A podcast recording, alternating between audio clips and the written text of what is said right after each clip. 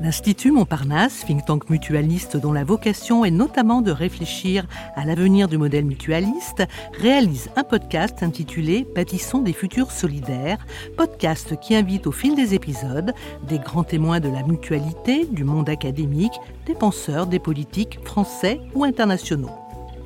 Le 15 mars 2023, l'Institut Montparnasse et Sciences Po Bordeaux ont organisé une conférence ayant pour thématique le renouvellement démocratique dans les structures de l'ESS.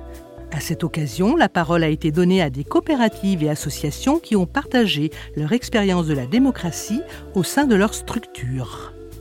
Comment l'exercent-elles? Ont-elles ressenti la nécessité de mettre en place des modalités innovantes?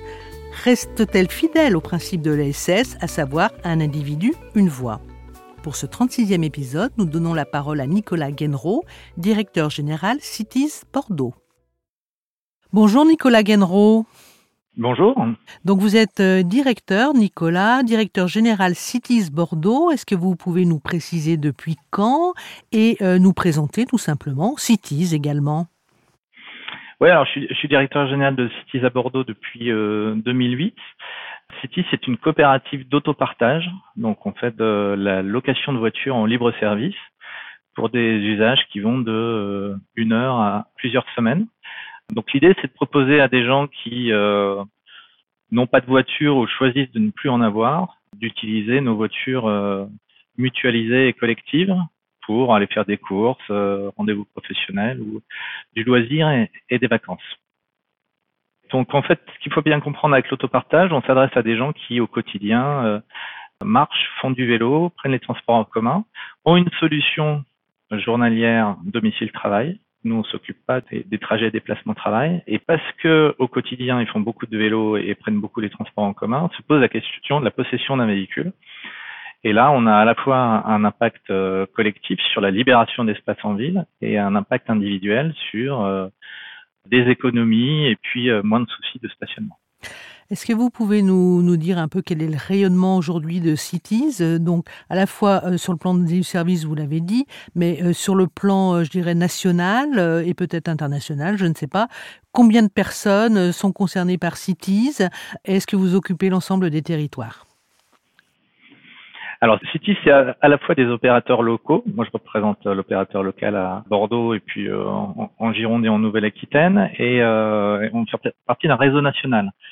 Donc, Cities est un acteur national de l'autopartage. On a aujourd'hui plus de 2000 voitures et je crois 50 à 60 000 usagers. Sur Bordeaux, il y a 7500 utilisateurs qui se partagent 150 véhicules, bientôt 200 puisqu'on va, on va, on va rajouter pas mal de véhicules en juin.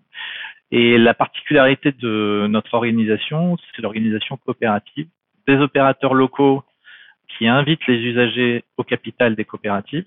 Donc, City à Bordeaux appartient à ces usagers notamment. Et puis une interopérabilité nationale qui permet à un utilisateur de Bordeaux d'aller utiliser un véhicule à Toulouse euh, en faisant appel à, à Cities Occitanie. Donc on est à la fois local, à la fois national. D'accord. Alors vous l'avez dit, Cities est une coopérative. Est-ce que vous pouvez nous parler maintenant du modèle de gouvernance? Comment ça fonctionne à l'intérieur? Donc Cities à Bordeaux est une SCIC, euh, une société coopérative d'intérêt collectif. C'est un statut assez original puisqu'on est une entreprise de droit privé, mais à vocation non, lucrative qui reçoit un agrément du préfet. Le préfet euh, atteste que l'autopartage est, d'intérêt collectif. Et ça, ça nous donne la possibilité d'inviter des collectivités au capital. Donc concrètement, Cities est détenu par euh, des usagers, des salariés, des partenaires privés, l'opérateur de transport public de Bordeaux et des collectivités locales. Donc nous avons euh, Bordeaux Métropole et la, et la ville de Bordeaux notamment. Alors, quand il y a des décisions à prendre, quand il y a des souhaits d'évolution, bref, qui pose la politique euh, d'évolution et comment est-elle décidée, cette politique, et mise en application? Alors on, est dans une organisation collective avec différents collèges euh, d'administrateurs et c'est l'ensemble de ces personnes qui décident. Donc par rapport aux collectivités notamment, on passe un peu d'une logique euh, classique de relation entre entre associations et collectivités qui est plutôt une, relation de guichet souvent à une relation de, co-construction. En fait, concrètement, quand on décide de l'extension de, de, nouvelles stations, de nouveaux véhicules, On donne la parole à la fois à la collectivité qui accueille le service sur son territoire, qui donne les autorisations de voirie, mais aussi aux usagers qui euh, décident euh, en partie des, implantations. Et puis, euh, on a aussi des réflexions sur les, sur les modèles de voitures. En fait, c'est une gouvernance collective qui ne laisse pas toute la place à un seul acteur, mais qui au contraire associe l'ensemble des parties prenantes, usagers, salariés, partenaires privés et publics.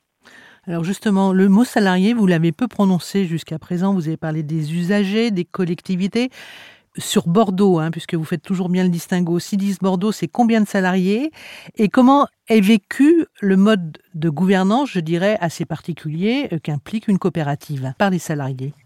Alors en fait, les, salariés euh, font partie de, la gouvernance collective, puisque en fait, on a un collège salarié qui compte euh, deux administrateurs donc, euh, à chaque conseil d'administration, il y a deux salariés autour de la table pour porter la voix des salariés. Bah, ce, que, ce que ça change au quotidien, c'est déjà la possibilité de devenir euh, un peu propriétaire finalement de l'entreprise dans laquelle on travaille. Donc ça, ça crée forcément un rapport différent à, à son travail et à ses tâches. Et je dirais que euh, nous, on essaie de mixer deux choses. On essaie de mixer un recrutement basé sur des compétences, où on ne fait pas forcément rentrer en compte l'aspect coopératif. Et ensuite, une acculturation des, des salariés qui, euh, peu à peu, euh, comprennent le fonctionnement de la coopérative et s'impliquent de plus en plus. Alors, est-ce que pour vous, il y aurait des, des points de progression ou est-ce que sur le mode de la gouvernance, hein, j'entends, euh, est-ce que vous voyez, vous faites des projections parfois tous ensemble sur la façon dont ça pourrait encore mieux fonctionner, par exemple?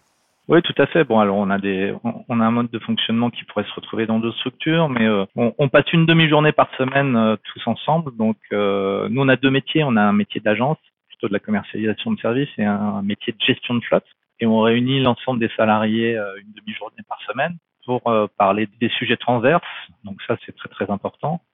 Et c'est à travers ça que se constitue l'identité de la coopérative et, euh, la coexistence entre euh, des partenaires qui ont des identités euh, très différentes entre des collectivités, des partenaires privés, des salariés et des usagers. Très bien. Est-ce que vous voyez quelque chose, un point à ajouter sur ce mode de gouvernance? Ce mode de gouvernance, moi je dirais qu'il est atypique. Aujourd'hui, grosso modo, euh, ce qui est marquant, c'est que le mot entreprise a quasiment disparu. On ne parle plus que de start-up. Une coopérative telle que la nôtre, c'est un peu l'inverse d'une start-up. Pourquoi? Parce que notamment parce que c'est une, euh, une entreprise qui peut pas être revendue. Or aujourd'hui, le mode de financement des, des startups euh, est basé sur des refinancements tous les 3-5 ans. Et donc ça, c'est un, c'est une différence très importante avec notre entité on essaye d'inscrire l'entreprise sur son territoire et dans le temps. Voilà. Nous, on a plutôt des logiques de raisonnement et d'investissement sur 15-20 ans. Et je pense que dans la transition euh, environnementale qu'il faut mener, ça, c'est très, très, très important. Je pense qu'on ne pourra plus euh, continuer à avoir euh, des modes de financement des entreprises qui sont basés sur un temps court, alors que les défis qu'on a devant nous sont des défis qui nécessitent notamment de la planification et donc du temps long. D'accord. Eh bien, merci infiniment. Message reçu, Nicolas Guenreau. Je rappelle que vous êtes directeur général de Cities Bordeaux. Merci, bonne continuation. Merci beaucoup. Au revoir. Au revoir. Nous espérons que ce podcast vous a donné de nouvelles clés pour mieux comprendre le SS. Ce podcast est à écouter et réécouter sur le site de l'Institut Montparnasse, sur celui de Podcasters Media, ainsi que sur toutes les plateformes.